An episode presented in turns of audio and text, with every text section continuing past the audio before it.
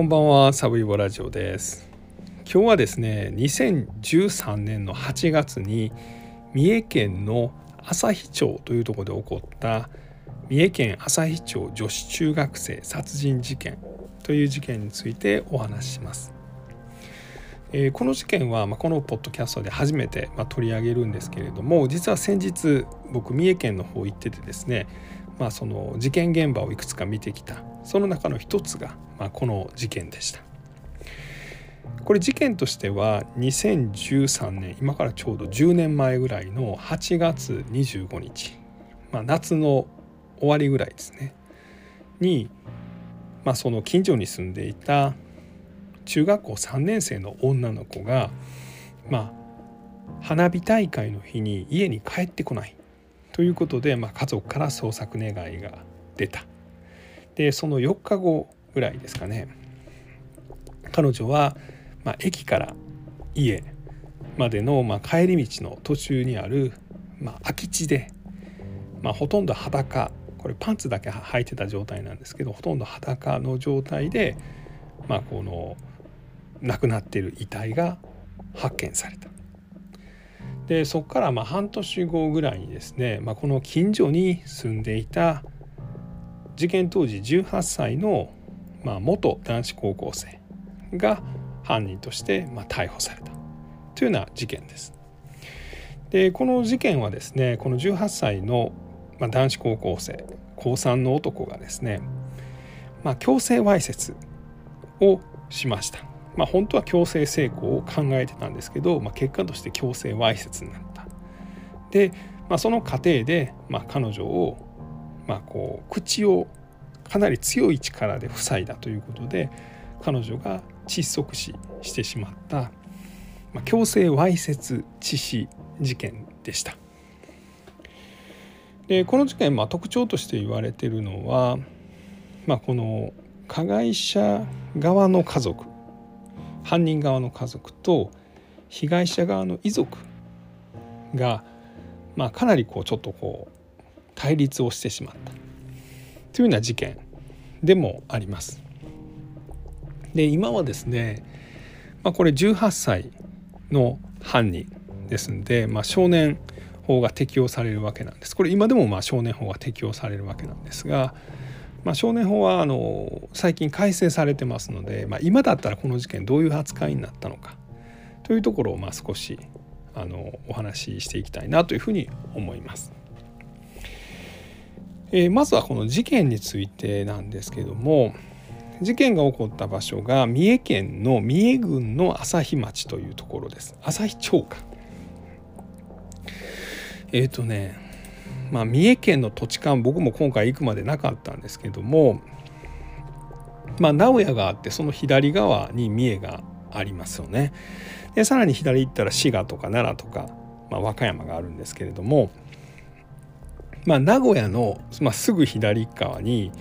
その桑名市というのがあってですねでそこからまあ四日市とかがあるんですけどこの桑名市と四日市の間ぐらいにこの朝日町というところがあります。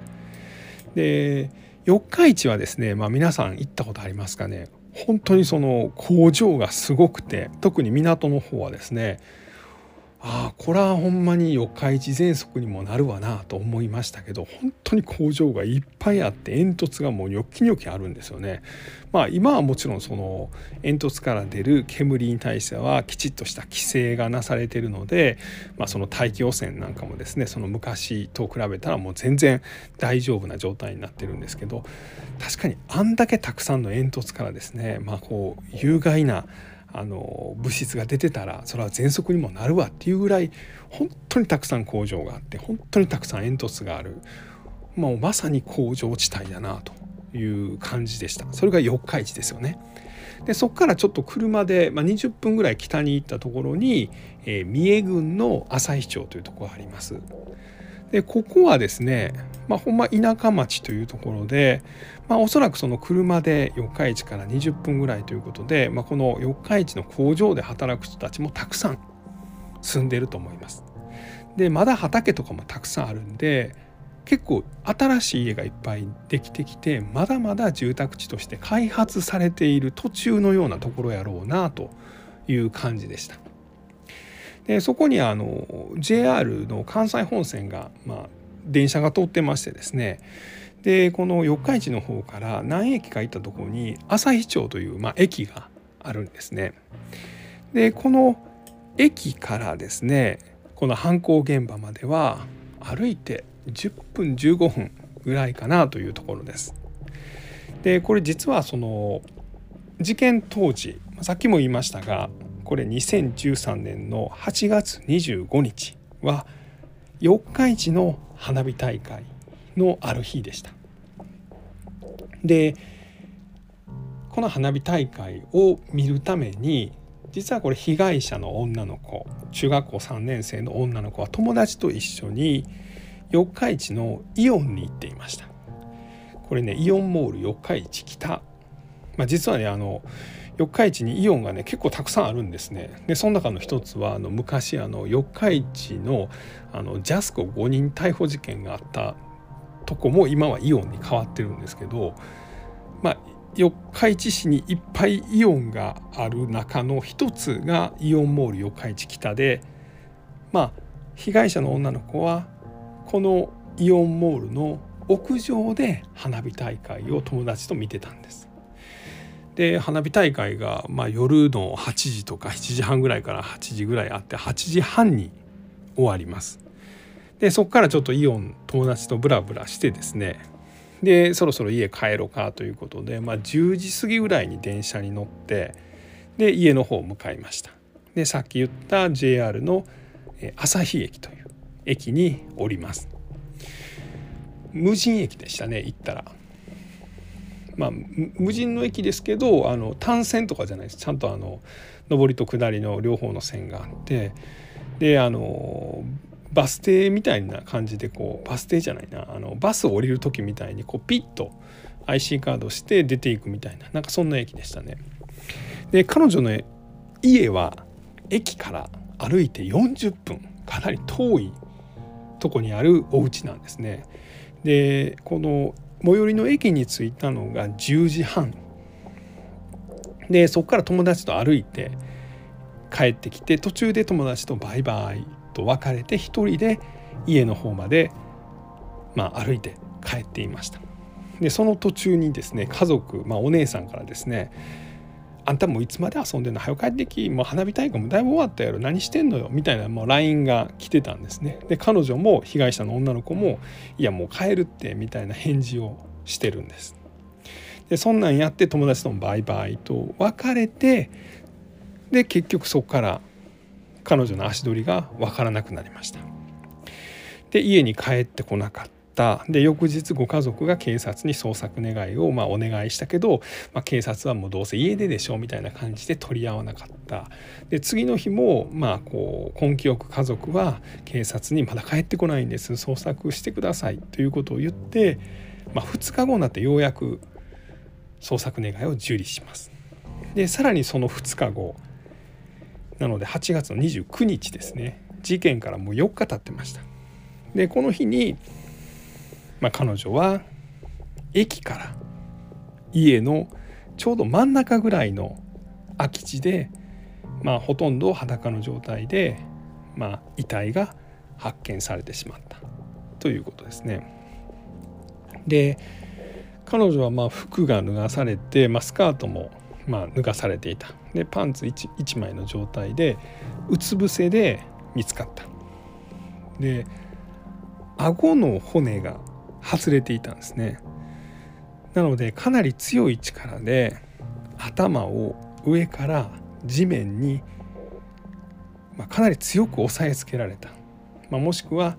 まあ、口元を手でかなり強い力で押さえつけられた、まあ、これによって顎の骨が外れてしまったんじゃないかと。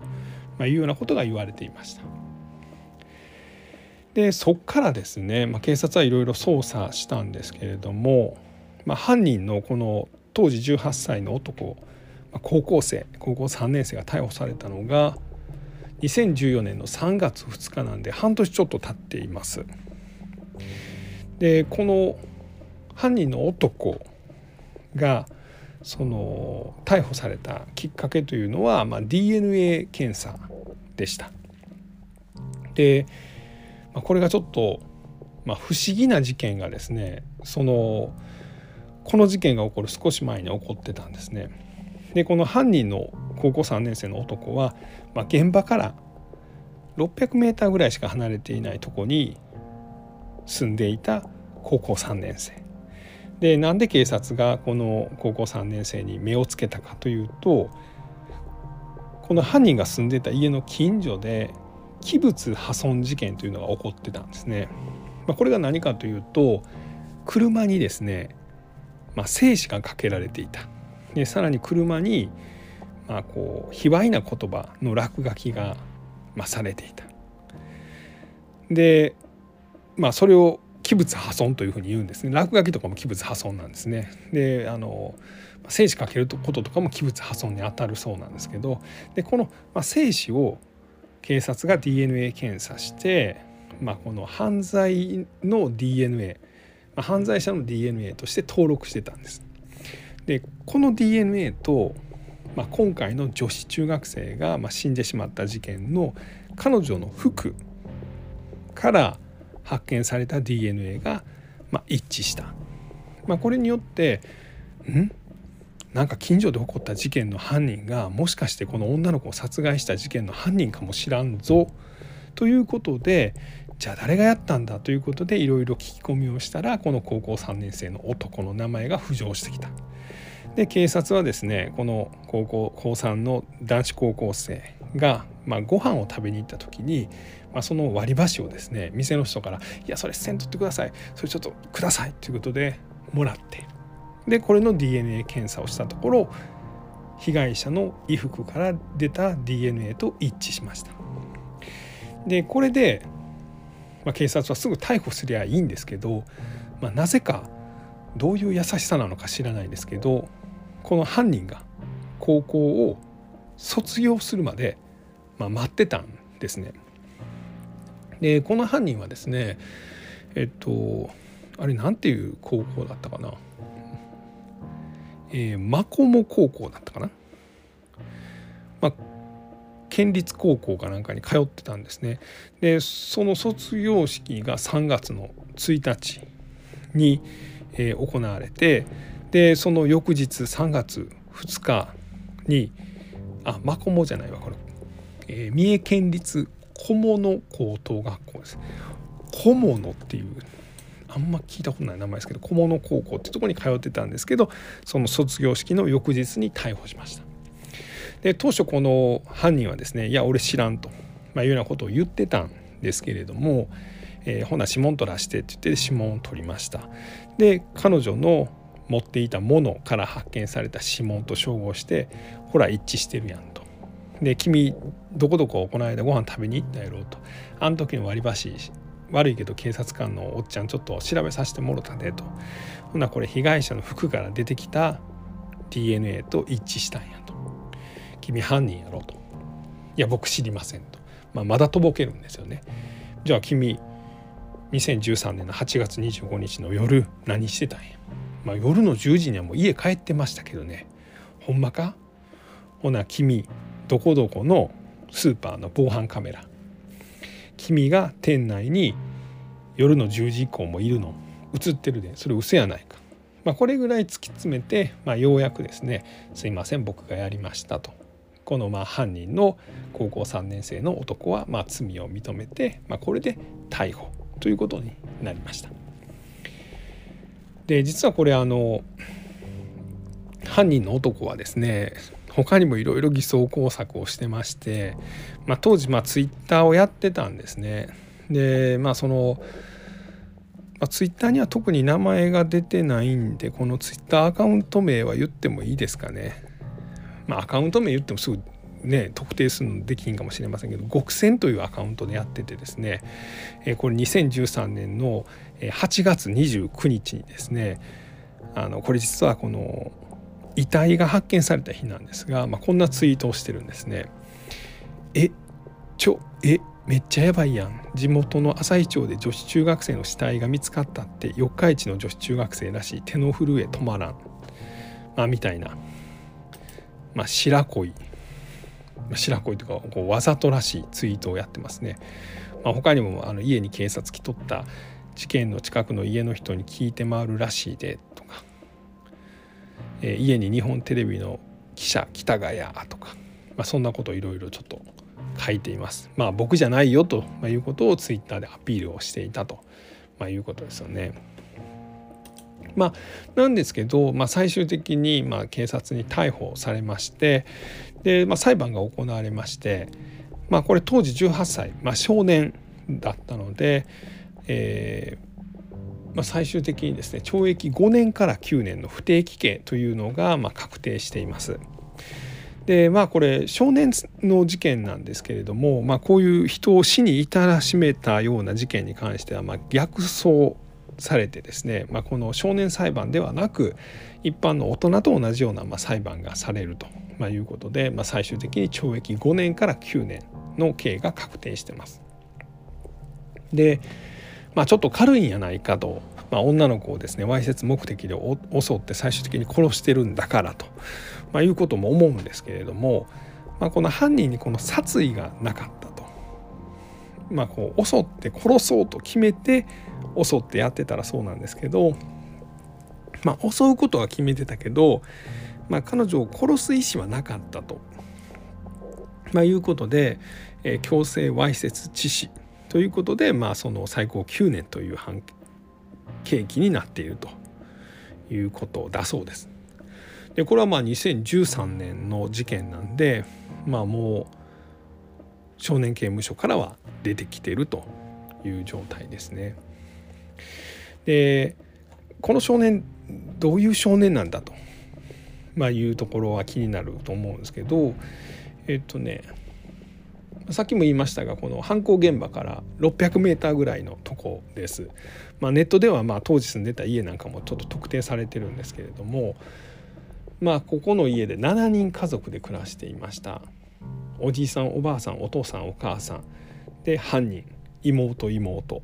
まあ、こんな家族構成だったと。で裁判の中ではですねこの、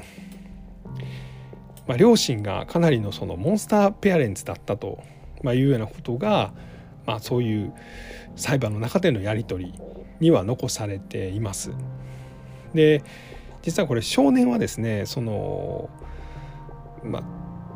殺害する意図はなかったとかですねまあいろいろなんかこう供述をコロコロコロコロ変えてるんですよね。でなかなかこう被害者遺族に対してもこう謝罪したりとか、まあ、そういうこともなかなかしませんでした。で、まあ、少年側から言うとですね、まあ、自分は罪を認めてない部分もあるのであのご遺族にそのお詫びするタイミングが遅れたと、まあ、いうようなことも言ってるんですけれど、まあ、裁判の直前になって、まあ、この犯人と、まあ、犯人の家族からまあようやく謝罪文がまあ出たんですが、まあ、なかなかこう謝罪されなかったと、まあ、いうようなことも言われています。で、まあ、大家族で一つの家に住んでたので、まあ、高校生ぐらいまでお母さんと一緒になんかこう寝起きしてたらしくって、まあ、この辺りがまあ性的にちょっと屈折したんじゃないかみたいなことが、まあ、裁判の中でやり取りとしては出ています。であとこの弁護士側からはですね、まあ、実はその高校生の時とかいじめられた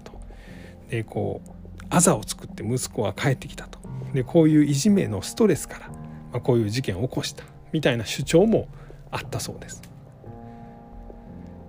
まあちょっとねはあって感じですよね。まあ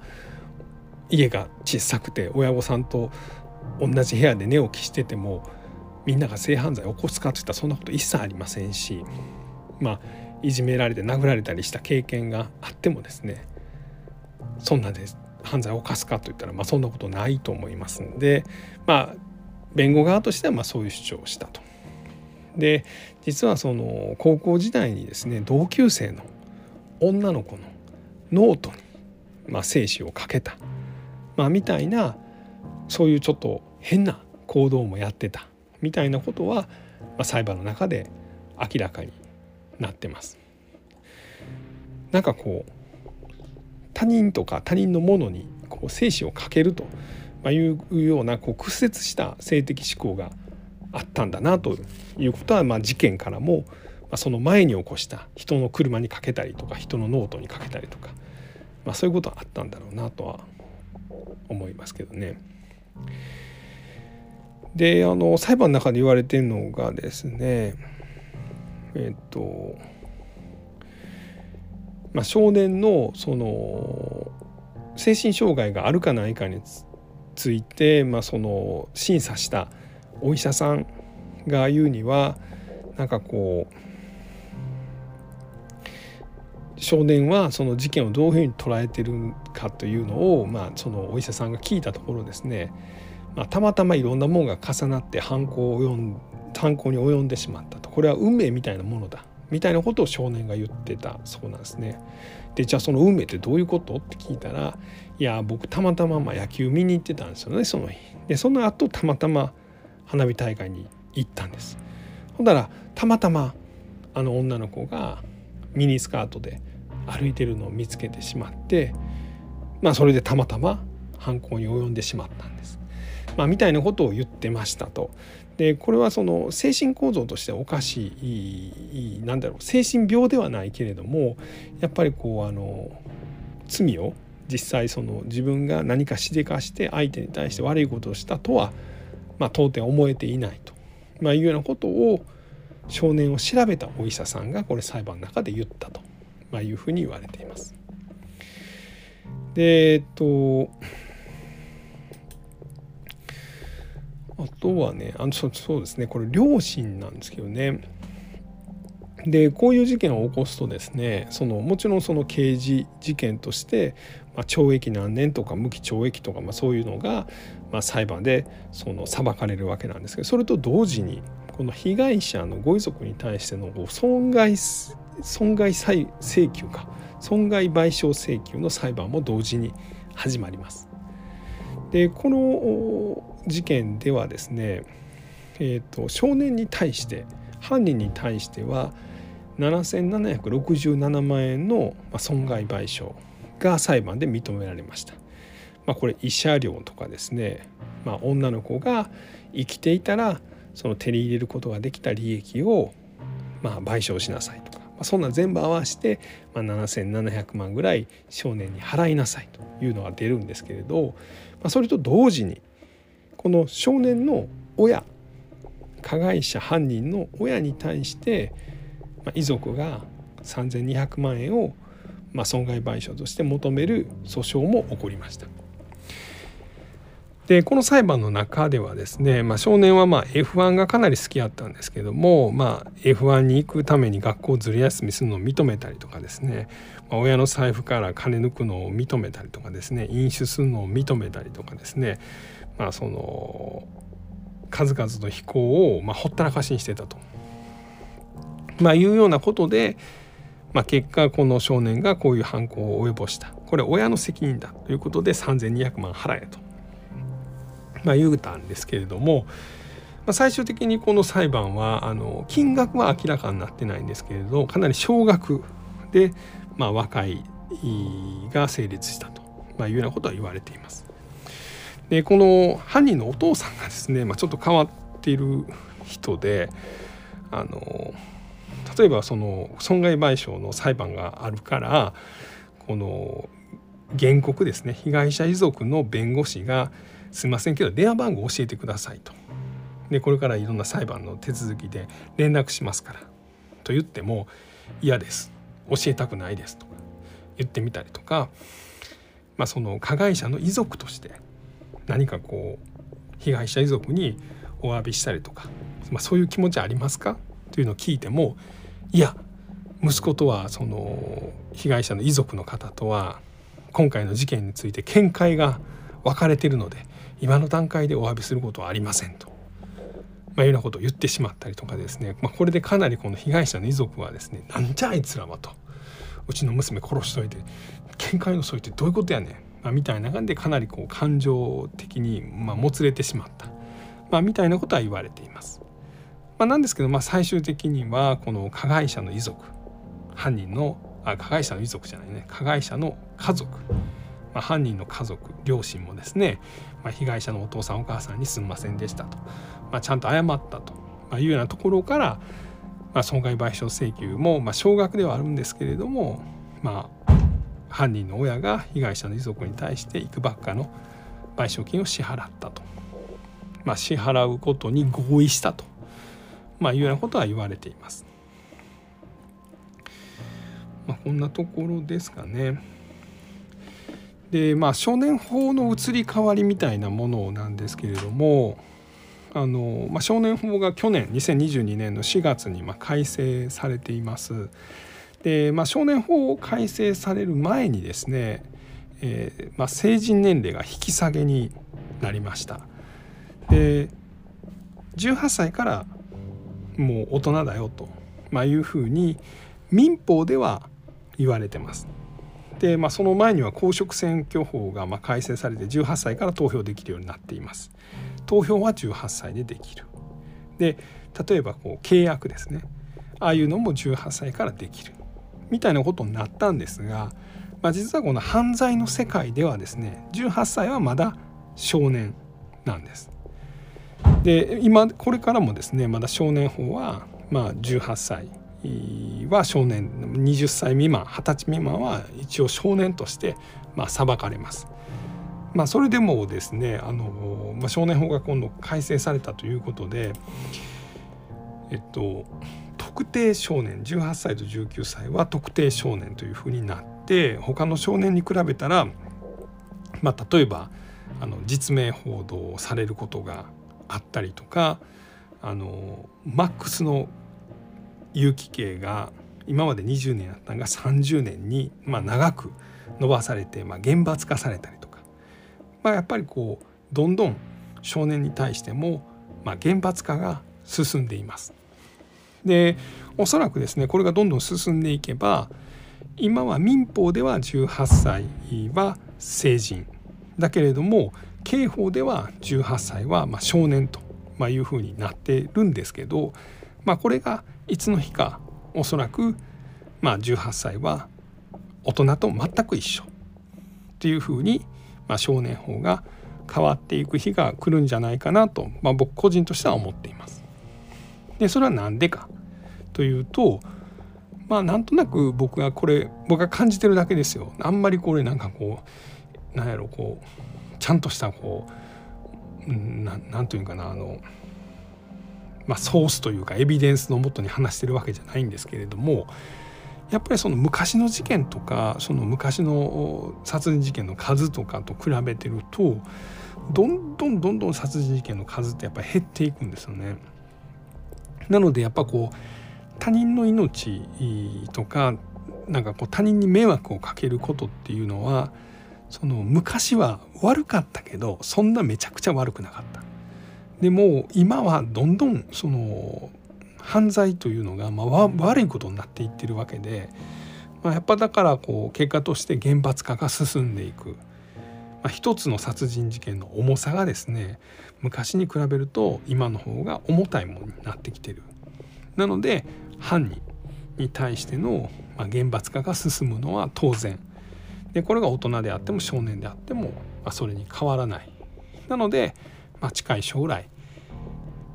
えー、今は民法は18歳が成人ですけれども刑法でも18歳が成人として扱われる日が来るんかなと、まあ、いうようなことはちょっと今回の事件を通じて、えー、感じました。まあ、そんなとこですかね。まあ、今回ねあの事件の取材でこの三重県の朝日町というとこ行ってきましたで、まあ、駅からですね実際にあの事件現場まで歩いてみたりしましたで事件現場はですねえーと、毎年これ8月の25日事件の日にはですね、まあ、被害者の友達があの花束とかで被害者今生きてたらもう25歳になってるんで今はもうお酒とかそんなんをなんか置いたりしてまして今でもこれ一旦は11月の後半ぐらいですけどそれが残ってました。なのでまあ友達は忘れず、まあ、彼女のことをまあひとしここに来てまあ、私ら元気にやってるよみたいな報告を、まあ、してんのかなということは感じました。で現場はねあの今はねあの木とか全部刈り取られてですねあの道路からもパッと見えるとこなんですけど、まあ、道路からちょっと登ったとこにあってで以前はあのこの辺に木がいっぱい植わってたんで道路沿いに道路から全くこの事件の現場が見えなかったんですよね。おそらく彼女はとことことことこ道路上道路沿いを歩いて帰ってたら、まあ、こう力ずくでその空き地に空き地に引きずり込まれてで、まあ、誰も見えないとこに連れて行かれて口を塞がれて声も出せ出せずにですね、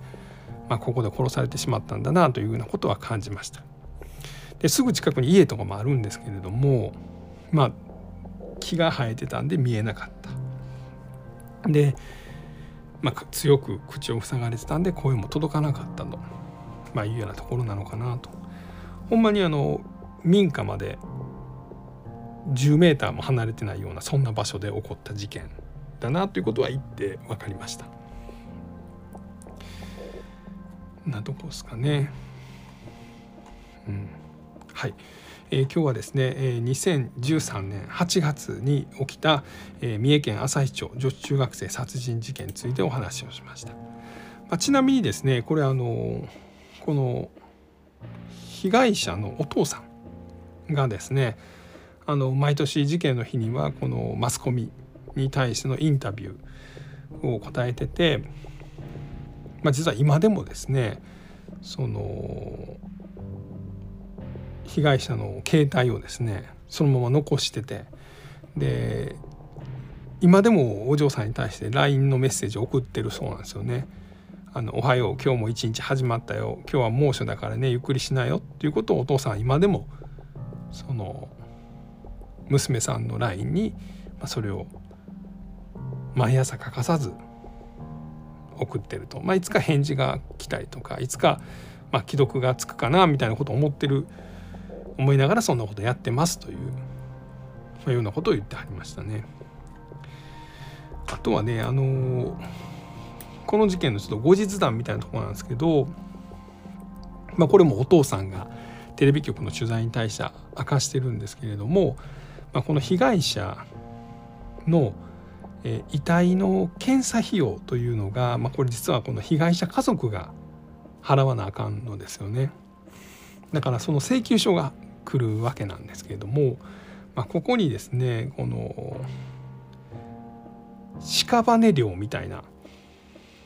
ことが書かれてるんですよね。要はその屍という漢字ですよね。あのなんか死っていうような字に。で被害者遺族に対してなんかこう屍と書いた被害者の家族に対してですねその屍のなんか料金を請求しますみたいななんかそういう請求書を送るのはそのどうどうなんだとなんかこれってもうセカンドレイプみたいなもんちゃうかというようなことを、まあ、マスコミを通じて訴えてですねこれがちょっとなんか問題になったりとかそんなこともありましたね。